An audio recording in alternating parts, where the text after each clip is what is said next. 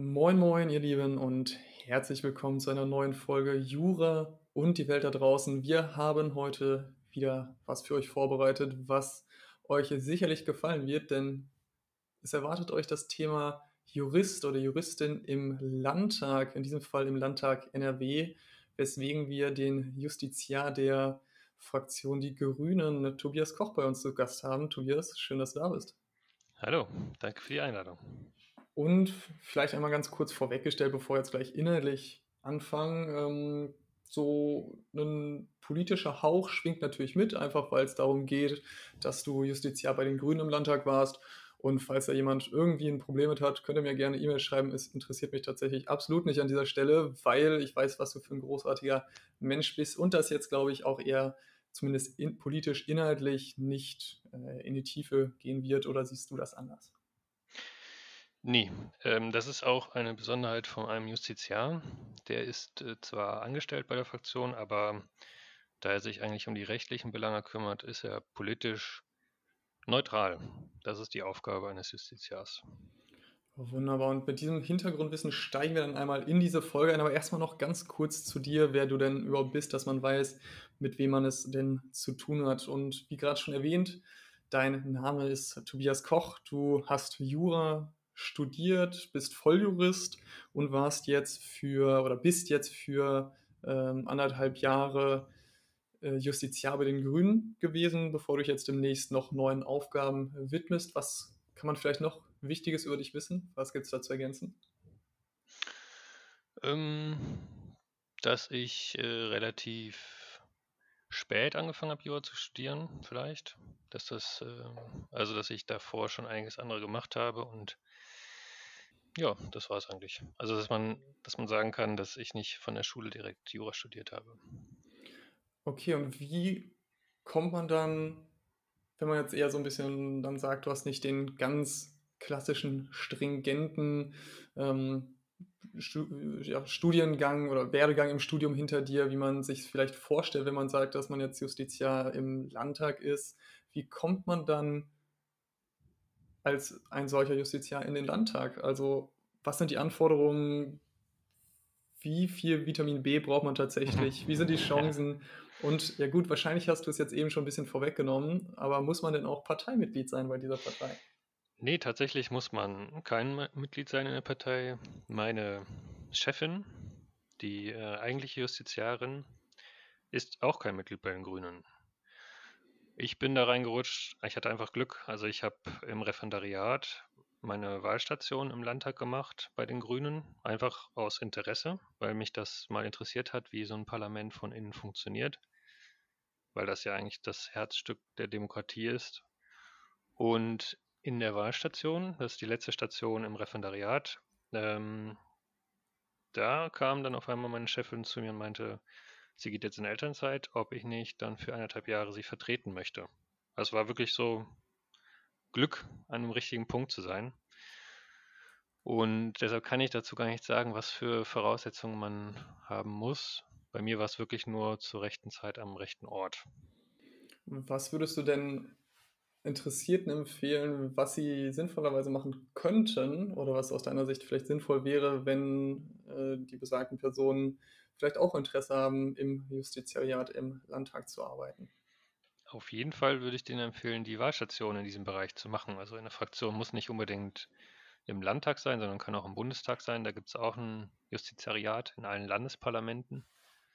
Ähm, zum Beispiel im Bundestag ist das Justiziariat sehr groß. Also bestehen, da sind vier, fünf Juristen. Bei uns ist jetzt nur eine Person, die das macht.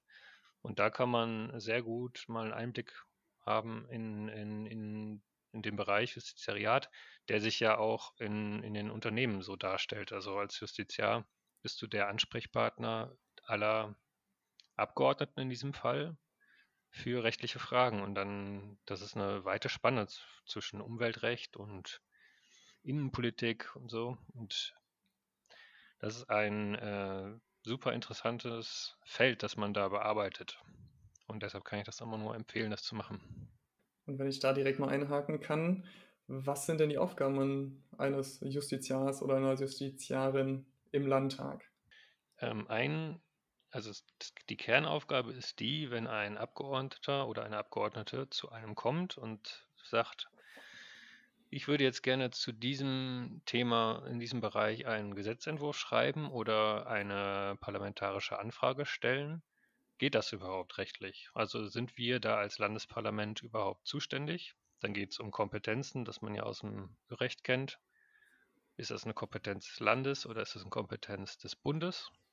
Wie sieht das dann, also das wäre die erste Frage. Die zweite Frage wäre dann, ist das überhaupt rechtlich ähm, sinnvoll? Also verstößt das gegen Grundrechte, wenn man das so aufbaut oder nicht? Ein Beispiel ist, wäre es zum Beispiel ein ähm, Recht auf Wohnen, ein Grundrecht auf Wohnen einzuführen. Das gibt es noch nicht. Und das wäre so eine Frage, ist das Land zuständig oder der Bund? Ähm, und ist das denn überhaupt von der Verfassung her gedeckt, dass man das fordert oder was spricht dagegen? Und das sind so typische Aufgaben, die dann an den Justiziar oder an die Justiziarin herangetragen werden und die man dann gründlich, aber schnell bearbeiten soll, um dann schnellstmöglich ein Feedback geben zu können, damit die Arbeit dann in den, bei dem Fachabgeordneten oder der Fachabgeordneten weitergehen kann.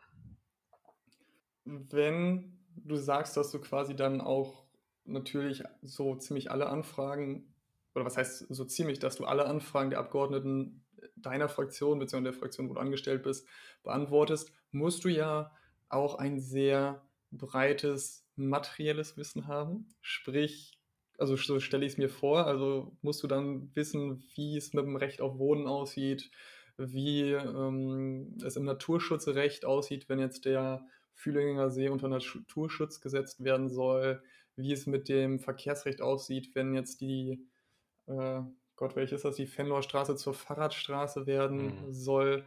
Wie findest du dich da selbst zurecht? Ja, das ist echt ähm, immer ein, eine Herausforderung, aber das ist auch etwas, was wir, äh, was ich schätzen gelernt habe, was wir im Studium gelernt haben. Dieses, was man sich ja, wovon man sich eigentlich fürchtet bei den Klausurenrunden, da wird man ja auch jeden Tag vor eine neue Herausforderung gestellt, die man in fünf Stunden dann bewältigen muss. Und so ist das auch bei mir als Justiziar. Wenn du hast, anders als in Klausuren, hast du jetzt hier ähm, riesige Datenbanken, die du abfragen kannst, Kommentare, wo du reingucken kannst. Und dann beginnt das eigentlich immer wieder von neuem. Du kriegst ein Schlagwort, zum Beispiel Villinger See, Umweltschutz. Dann gibst du einen ähm, See, Umweltschutz, ganz einfach bei Google und da fängt dann die Suche an und dann wirst du irgendwann äh, immer findiger und immer spezieller und kriegst dann irgendwie ein Beispiel aus einem anderen Bundesland, wo du sagst, oh, das könnte passen, das gebe ich doch mal weiter bei Back Online an oder bei Juris. Und so geht das. Also man kriegt wirklich ähm, jeden Tag eine Herausforderung, wo man sich dann reinfinden muss. Und da hilft aus dem Studium nicht das Fachwissen, was man sich da angeeignet hat, sondern die Art, wie man an die Sachen rangeht. Auslegungskanon, das strukturelle Denken, das ist das, was einem tatsächlich dann jeden Tag hilft. Gibt es dann auch die Situation oder gab es die Situation, in denen du dann tatsächlich keine ja, überzeugende Lösung, nein, sagen wir wirklich keine Lösung, die Sinn ergeben hat, gefunden hast? Also musstest du irgendwann mal einem der Abgeordneten sagen, sorry, keine Ahnung, was wir damit machen?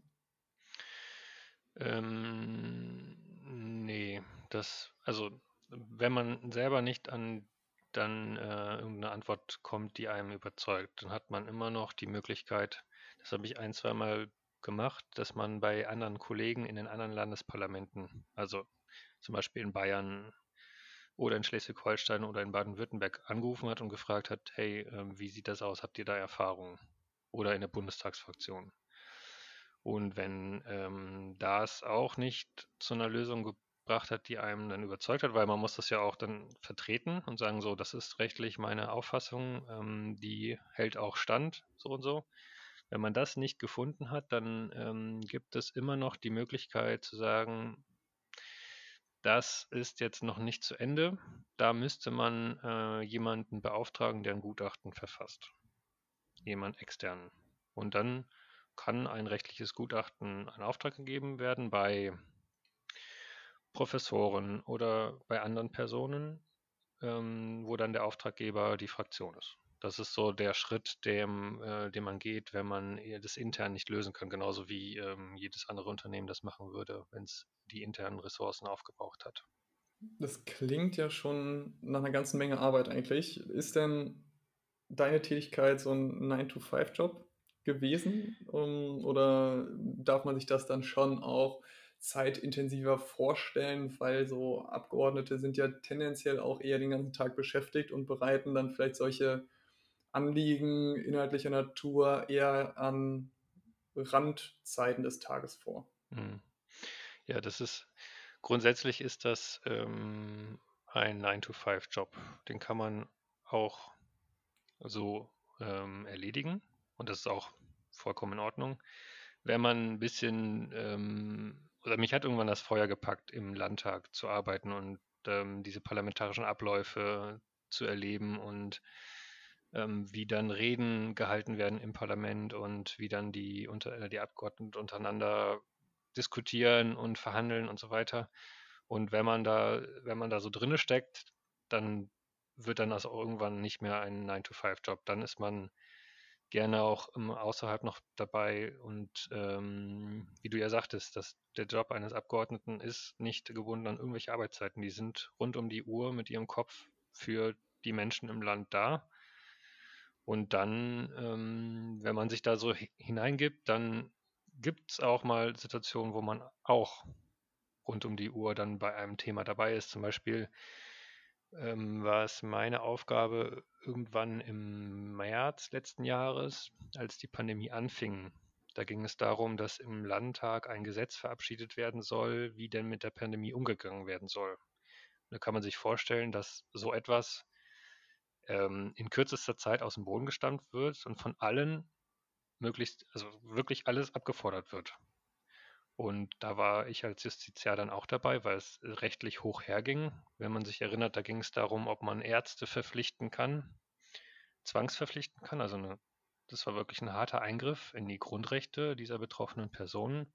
Und dann musste gefeitet werden. Da mussten wir als Grüne da gut Konter geben und schnell Konter geben. Und dann war das ein, das waren zwei, drei Wochen, da war nichts mit Wochenende. Das war so ein Großkanzlei-Style.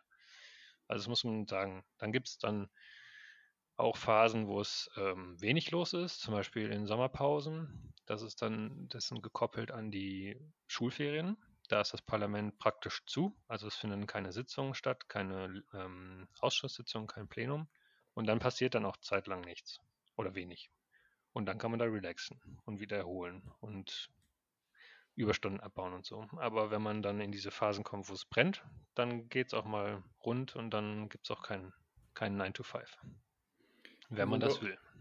Okay, und wo du gerade das Stichwort Großkanzlei schon einmal fallen gelassen hast, hinsichtlich der Arbeitszeit fallen gelassen hast, wie ist es denn im Vergleich mit der äh, auch Bezahlung und der Entlohnung? Weil wenn du sagst, du arbeitest so viel wie in einer Großkanzlei, kriegt man das, das entsprechende raus, ohne dass du jetzt konkrete Zahlen nennen musst, auf gar keinen Fall. Ähm, wie sieht es da in ja, auf finanzieller Sicht aus und wie ist generell die Karriereaussicht? Ich meine, kann man sich dann als Justiziar noch steigern im, im Landtag? Ähm, gehaltstechnisch ist das äh, nicht vergleichbar mit einer Großkanzlei. Das ist Tarif öffentlicher Dienst wird man bezahlt. Also das ist ähm, kann sich jeder vielleicht was vorstellen oder das herausfinden. Das ist ähm, eine gute Bezahlung, aber nicht vergleichbar mit der, mit der einer Großkanzlei. Diese Phasen, die man hat, wo man mal zwei Wochen durcharbeitet, so wie man in der Großkanzlei ein ganzes Jahr durcharbeitet, das hält sich auch in Grenzen. Deshalb ist das äh, eine faire Bezahlung. Und die Menschen, die das da machen, und viele Menschen, die das da machen, die machen das vor allem weil sie was bewegen können. Und das ist auch wirklich sehr toll und sehr wichtig und vielleicht wichtiger als letztlich der finanzielle Output. Man bewegt da was, man schreibt Gesetze, man diskutiert, man verbessert das Leben und das ist eine tolle, sinnstiftende Arbeit, die man da erledigen kann. Ähm, deine zweite Frage war die, die Entwicklung. Also man, also wir, das kann ich jetzt nur für die Grünen sagen. Wir haben was ja auch allgemein bekannt ist bei den Grünen, eine sehr, ein sehr umgängliches Miteinander, also flache Hierarchien, weshalb es grundsätzlich äh, eine Entwicklungsmöglichkeit nicht so richtig gibt. Also man ist einfach da, wobei, ja, man ist da und die Fraktion momentan äh, in der jetzigen Stärke, ich meine, wir sind letztes Jahr, letzte Wahl mit, ich glaube, knapp über 5% eingezogen in den Landtag, also knapp über die Hürde gesprungen, weshalb wir sowieso eine ganz kleine Fraktion sind und die Entwicklungsmöglichkeiten deshalb schon begrenzt sind. Aber auch wenn wir jetzt in einem Jahr, also im Mai 2020, wenn da wieder gewählt wird, eine größere Fraktion werden würden, wäre eine Entwicklungsmöglichkeit schon äh, begrenzt gegeben. Der andere, das andere Positive ist, man ist trotzdem nicht irgendwie gefährdet, dass man seinen Job verliert. Also man ist da einfach in einem sehr guten Arbeitsklima. Wo du es jetzt gerade ansprichst, wie genau läuft das denn ab? Also ist man da als Angestellter der Fraktion an die Wahlperioden auch gebunden?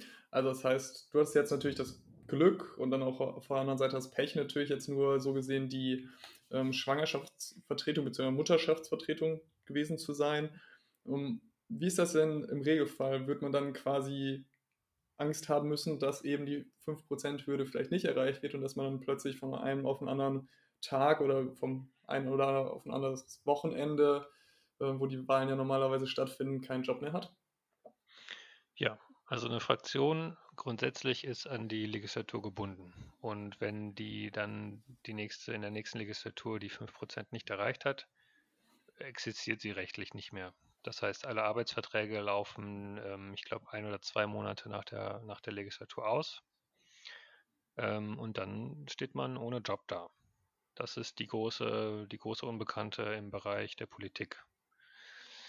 Ähm, wenn, wenn die Fraktion weiter besteht in der nächsten Legislatur, dann ist sie, ähm, ist sie die rechtliche Nachfolgerin per Gesetz und dann treten auch dann, dann werden meistens alle Arbeitsverträge einfach wieder übernommen oder wieder verlängert auf die nächste Legislatur. Aber grundsätzlich ist ähm, das Prinzip der Diskontinuität, was ein großes Problem oder große Herausforderung im parlamentarischen Betrieb ist. Das heißt, alles, was bis zum Ende einer Legislatur nicht erledigt worden ist, also egal welches Gesetz nicht bis zu Ende der Legislatur verabschiedet worden ist oder Untersuchungsausschüsse, die nicht beendet worden sind, die fangen wieder null bei Null an. Das ist einfach so. Das ist ein demokratisches Prinzip, was einfach das sichern soll, dass die nächste Legislatur mit den nächsten Abgeordneten, weil das ja die Repräsentation durch die Wahlen ist, ähm, an, in keinster Weise an die Arbeit des Vorgängerparlaments ähm, gebunden ist. Leidet man als Justiziar auch dann unter dieser Diskontinuität, so im Sinne von, dass du quasi was vorbereitest, eine Einschätzung gibst, vielleicht so ein kleines Gutachten anfertigst, ähm, worauf dann nicht mehr zurückgegriffen wird? Oder kannst du dann tatsächlich, wenn das Thema wieder aufgenommen wird, in der nächsten Legislaturperiode einfach die Schublade aufmachen und sagen, hier Leute, ich habe da doch schon was vorbereitet? Ja, also das betrifft eigentlich nur, das Prinzip der Diskontinuität betrifft nur das, was im Parlament ähm, eingebracht werden wird, also Anträge, Gesetzesentwürfe, und die Fraktion an sich. Aber alles, was ähm, wir vorbereiten in der Fraktion inhaltlich, muss natürlich nochmal gecheckt werden, was in, in der nächsten Legislatur dann wieder eingebracht werden soll, weil, weil Gesetze sich verändert haben können oder ähm, EU kann irgendwas beschlossen haben oder der Bundestag kann irgendwas beschlossen haben. Also es muss also natürlich wieder kontrolliert werden. Aber wir können das, was wir in der äh, Legislatur davor vorbereitet haben, aber noch nicht eingebracht haben, können wir wieder einbringen. Ähm, wir können natürlich auch Sachen, die wir eingebracht haben und die noch offen geblieben sind, wieder einbringen, aber es startet wieder bei Null. Also wenn zum Beispiel ein Gesetzesentwurf eingebracht worden ist von uns, dann wurde eine Anhörung durchgeführt mit ganz vielen Sachverständigen, die sich dann zu dem Thema geäußert haben und dann gesagt haben, ja, da müsste man noch was verbessern oder das ist gut. Das müsste man dann alles wiederholen. Und das ist ganz intensiv oder ganz prekär bei, bei Untersuchungsausschüssen, die den Anspruch haben oder die Aufgabe haben, strukturelle Probleme in unserem Land aufzuklären. Dann, das findet durch Zeugenvernehmungen statt. Das muss man sich vorstellen wie ein Strafverfahren. Also der, der Ausschuss hat die gleichen Rechte wie ein Strafrichter. der kann dann die Leute zu sich zitieren, Zeugenaussagen aufnehmen, die sind dann zur Wahrheit verpflichtet. Aber alles, was nicht abgeschlossen wird muss dann wiederholt werden. Das heißt, ein Zeuge muss vielleicht nochmal kommen. Und das ist der Fall in dieser Legislatur beim Untersuchungsausschuss, der sich mit den Fällen des Kindesmissbrauchs in Lüchte befasst. Da ist so viel an strukturellen Problemen aufgetaucht und die, die, die zu bearbeiten sind von uns im Parlament, dass wir das nicht hinbekommen haben. Also ich war da auch involviert in dem ähm, Ausschuss, weil es da halt wie gesagt fast wie vorm Gericht äh, abgeht. Und dieser Ausschuss muss wieder aufgenommen werden. Okay, das heißt, wie viel, wie viel Jahre und Monate Arbeit sind jetzt quasi mehr oder weniger äh, für die Tonne gewesen, beziehungsweise müssen wieder aufgenommen werden? Der Ausschuss, also dieser Ausschuss wurde im Juni 2019 eingesetzt. Ähm, genau. Ja, das war aber, also das ist jetzt ein Spezialverlauf. Da ging es um, weil es um Kinder ging, war der Datenschutz, wurde der Datenschutz berechtigterweise sehr hoch gehängt. Das heißt, alle Akten mussten vorher erstmal pseudonymisiert werden, dass man nicht auf die Kinder schließen kann, die dort Opfer geworden sind. Und dieser Prozess ist neu gewesen und da standen die Ministerien vor immensen Aufgaben, alle Akten zu pseudonymisieren, was an sich sehr viel Zeit gekostet hat, weshalb man erst ja, Mitte 2020, also ein Jahr später, wirklich anfangen konnte mit der Beweisaufnahme, weil man dann erst die Akten hatte, also einen Teil der Akten hatte. Und das war so ein Problem, wo, keiner jetzt was konnte, weil es einfach darum ging, die Kinder zu schützen.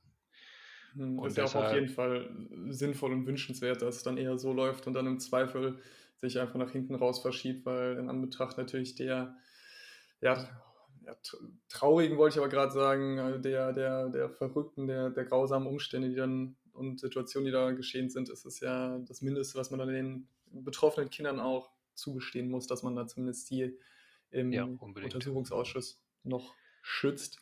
Das heißt, der wird dann mit an Sicherheit grenzender Wahrscheinlichkeit in der nächsten Legislaturperiode auch noch weitergeführt werden? Ja, genau. Und da kommen wir wieder an den Punkt der Diskontinuität als Fraktion im jetzigen, in der jetzigen Legislatur kann man ja auch nicht sagen, wir beschließen, dass der nächstes Jahr, nächste Legislatur wieder eingesetzt wird, sondern man kann ähm, nur empfehlen, der nächsten Fraktion oder den nächsten Fraktionen diesen PUR wieder einzusetzen. Und deshalb, also deshalb kann man nicht sagen, der wird auf jeden Fall nächste Legislatur wieder kommen, aber es gibt ein großes ähm, eine, ja, eine Übereinkunft eigentlich oder ein Bestreben aller demokratischen Fraktionen oder aller, ja, aller Fraktionen oder der Mehrheit der Fraktionen im Landtag, ähm, dass dieser Untersuchungsausschuss wieder ins Leben gerufen wird und dann die, Aufgabe, die, die Arbeit wieder aufnimmt. Und das ist auch eine Besonderheit, das kann ich noch kurz äh, erzählen. Ähm, Untersuchungsausschüsse sind eigentlich dafür gedacht, dass man die Regierung kontrolliert. Deshalb ist, äh, dürfen das, muss dafür nicht die Mehrheit des Landtags ähm, zustimmen, sondern es reicht ein Quorum, also eine qualifizierte Minderheit. Und die hätte man erreicht, wenn, äh, wenn ich glaube, 25 Prozent der Abgeordneten, das weiß ich gerade nicht, 25, ungefähr 25 Prozent zustimmen. Das wollte ich nur kurz erklären. Hm, okay. Ja, ich finde das ganz faszinierend, auch mal dieses, Wissen, was man ja im Studium, in der Theorie lernt und vielleicht auch jemand da einen Fall dazu hat, ähm, jetzt tatsächlich mal in der Praxis von jemandem, der da mitgewirkt hat, auch tatsächlich äh, live erzählt zu bekommen und mitzuerleben, auch wenn natürlich der Anlass dieses Untersuchungsausschusses, glaube ich, nicht grausamer hätte sein können. Nichtsdestoweniger ähm, ist das natürlich dann so ein bisschen gelebtes öffentliches Verfassungsrecht, was ich äh, tatsächlich eigentlich gar nicht so gut finde, aber so wird es auf einmal einigermaßen spannend, sage ich mal. Was mich noch interessieren würde bei deiner Arbeit ähm, als immer noch Jurist, sollte man ja theoretisch möglichst äh, neutral auch am Ende des Tages sein oder tendenziell eher neutral sein, was mich zur Frage bringt, inwiefern wird man denn jetzt wirklich von der Parteipolitik beeinflusst, vielleicht auch von externen Faktoren beeinflusst bei den Entscheidungen, die man dann trifft, bei den Ratschlägen, die man erteilt. Kann man sich da wirklich noch frei machen und seine wirklich juristische Sicht problemlos Betonung liegt auf problemlos vertreten oder bekommt man dann auch ganz schnell mal Gegenwind, wenn man jetzt vielleicht nicht so die Aussagen trifft, wie es äh, gewünscht ist? Ähm, das ist, das ist, ähm, also grundsätzlich habe ich das so in meiner Arbeit gemacht, dass das, woran wir uns orientieren oder wir Juristen uns orientieren, ist hinter allem, also vor allem im öffentlichen Recht, die Verfassung. Und wenn es verfassungsrechtliche Gründe gibt, einen Rat zu erteilen, dann ist das, also das nochmal zur Erklärung, wir beraten die Abgeordneten, wir geben rechtliche Ratschläge, wie man etwas macht. Entscheiden werden wir, oder macht, macht der Justiziar nicht. Entscheidungen trifft er nicht. Das sind, sind Abgeordnete. Wenn wir jetzt einen Ratschlag raten, und zum Beispiel sagen wir, dagegen spricht Verfassungsrecht, wie als die CDU-FDP-Regierung damals vor einem Jahr oder eineinhalb Jahren versucht haben, die Ärzte zu verpflichten.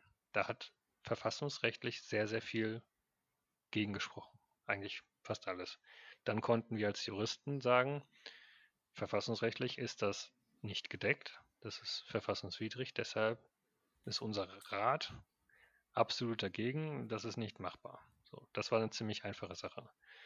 Dann gibt es Entscheidungen, die nicht so klar sind oder Ratschläge, die wir nicht so klar geben können. Dann sind das ähm, Abwägungen, die man trifft, wie im öffentlichen Recht in der Klausur, letztlich äh, in der Verhältnismäßigkeit. Dann gibt es ja nicht das, die eine richtige Antwort oder die Antwort, die alles schlägt, sondern dann, dann gibt es Abwägungsprozesse und dann sind unsere Abwägungsprozesse im Justizariat eine rein objektive. Wir wägen dann wirklich nur die Rechtspositionen ab und ähm, dann nehmen wir Position 1 und Position 2 und Position 2 und Position 4 und gewichten die, was für uns Priorität hat und was nicht, und kommen dann zu einem Ergebnis. Unser Rat ist dann an die Abgeordneten klar definiert. Dann sagen wir, wir haben Position 1 äh, so gewichtet und so weiter. Dann kann es aber kommen, dass sie sagen, ja, politisch ähm, ist uns Position 4 aber wichtiger, deshalb wollen wir sie gerne an 1 haben. Geht das denn rechtlich auch noch? Oder ist das immer noch gedeckt von der, vom, vom Recht?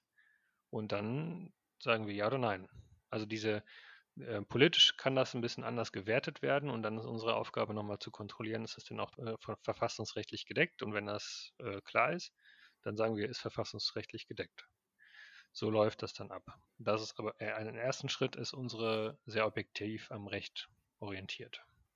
Und wie ist es mit Einflüssen, vielleicht auch Reaktionen von, von außerhalb? Oder vielleicht anders noch äh, gefragt, noch weiter gefragt.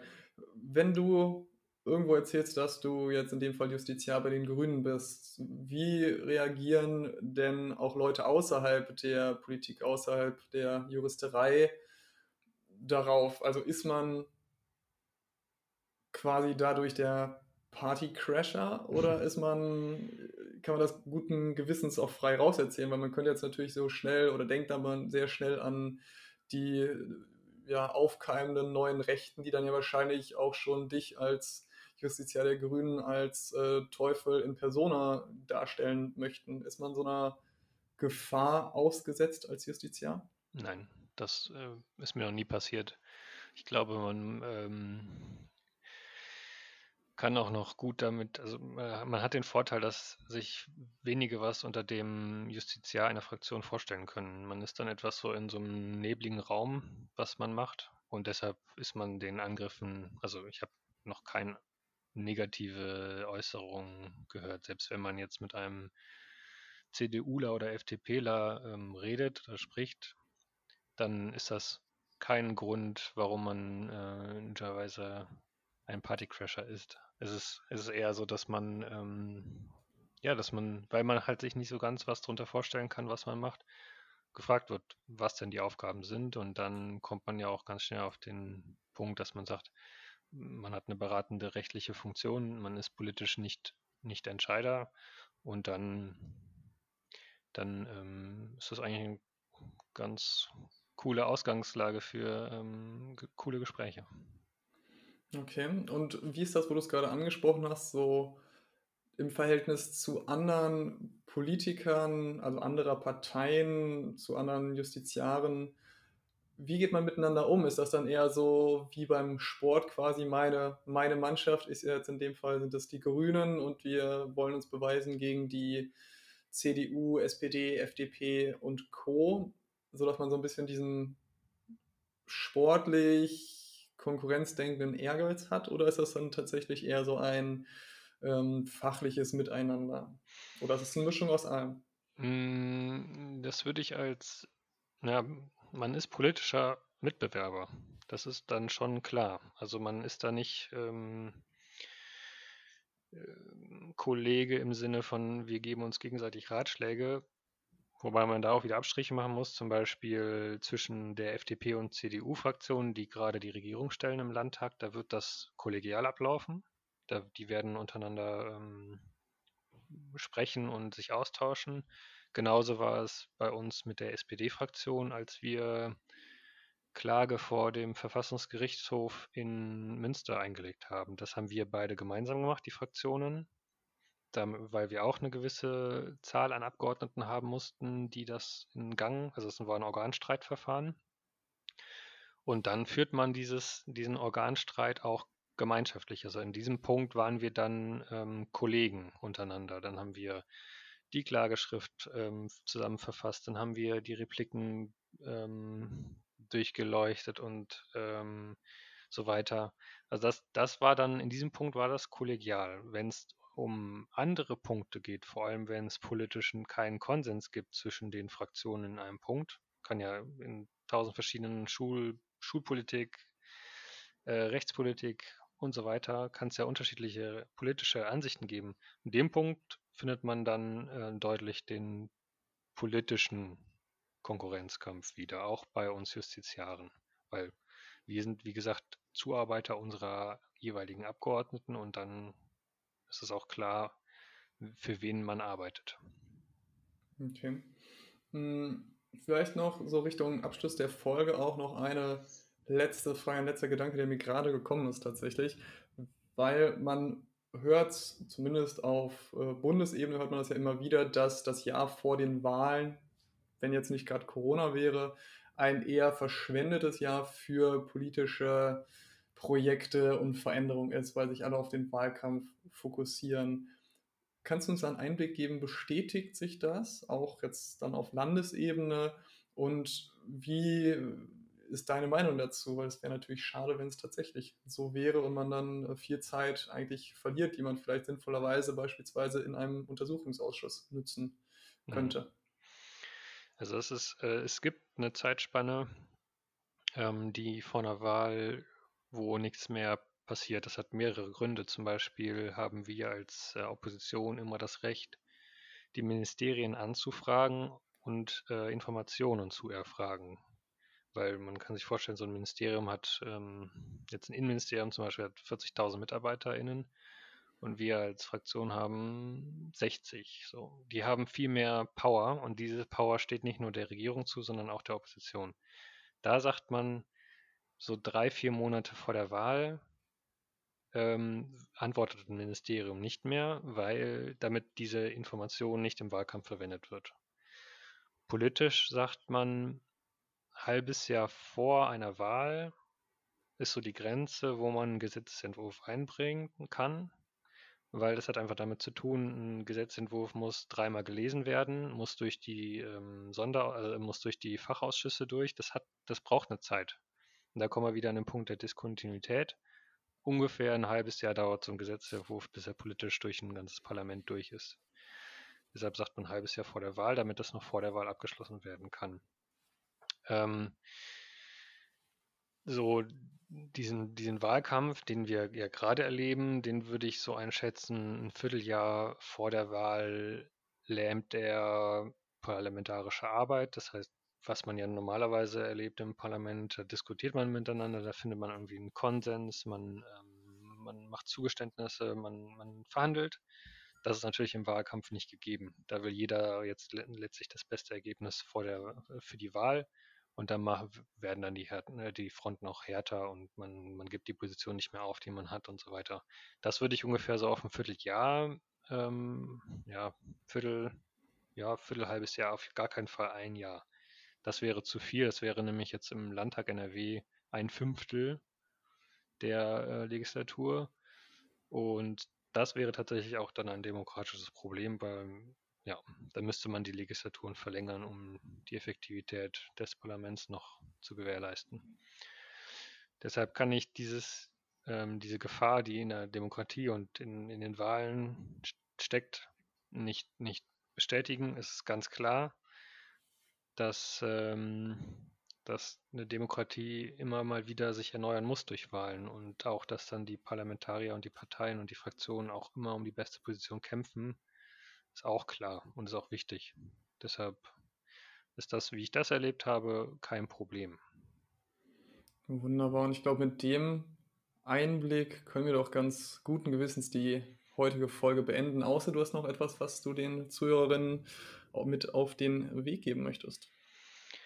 Ja, dass man die Zeit im Referendariat gut nutzen kann, um zu erfahren, was einem wirklich so packt und interessiert, weil als ich Jura angefangen habe, wollte ich Richter werden. Nach dem, nach dem, also erst im Referendariat habe ich so mal links und rechts geschaut und dafür ist es ja auch gedacht. Deshalb schaut euch an, vor allem die Wahlstation, was euch einfach so interessiert juristisch. Guckt einfach mal ein bisschen rum über den Tellerrand hinaus und dann findet ihr was. Gutes. Wunderbar, das sind doch großartige Schlussworte. In dem Sinne möchte ich mich ganz herzlich bei dir bedanken, Tobias, dass du so viel Input uns gegeben hast, so viele Einblicke, die man, glaube ich, so nicht bekommen kann, wenn man nicht mit jemandem spricht, der mitten drin gewesen ist. In dem Sinne, vielen, vielen Dank auch für deine Zeit. Es hat mir sehr, sehr viel Spaß gemacht. Ich hoffe, den Zuhörerinnen ebenfalls. Und falls noch irgendjemand Fragen habt, schreibt uns gerne eine E-Mail. Ich leite sie dann an Tobi definitiv weiter. Ähm, könnt uns auch gerne eine Nachricht bei Facebook oder Instagram schicken. Jura und die Welt da draußen heißen wir überraschenderweise bei beidem. Die E-Mail-Adresse ist jura und die Welt da draußen at gmx.de. Und in dem Sinne würde ich sagen, Tobi, nochmals besten Dank, dir alles, alles Gute und wir sehen und hören uns demnächst wieder. Du hast das letzte Wort. Herzlichen Dank, herzlichen Dank für die Einladung. Es hat mir sehr viel Spaß gemacht. Viel Spaß beim Zuhören.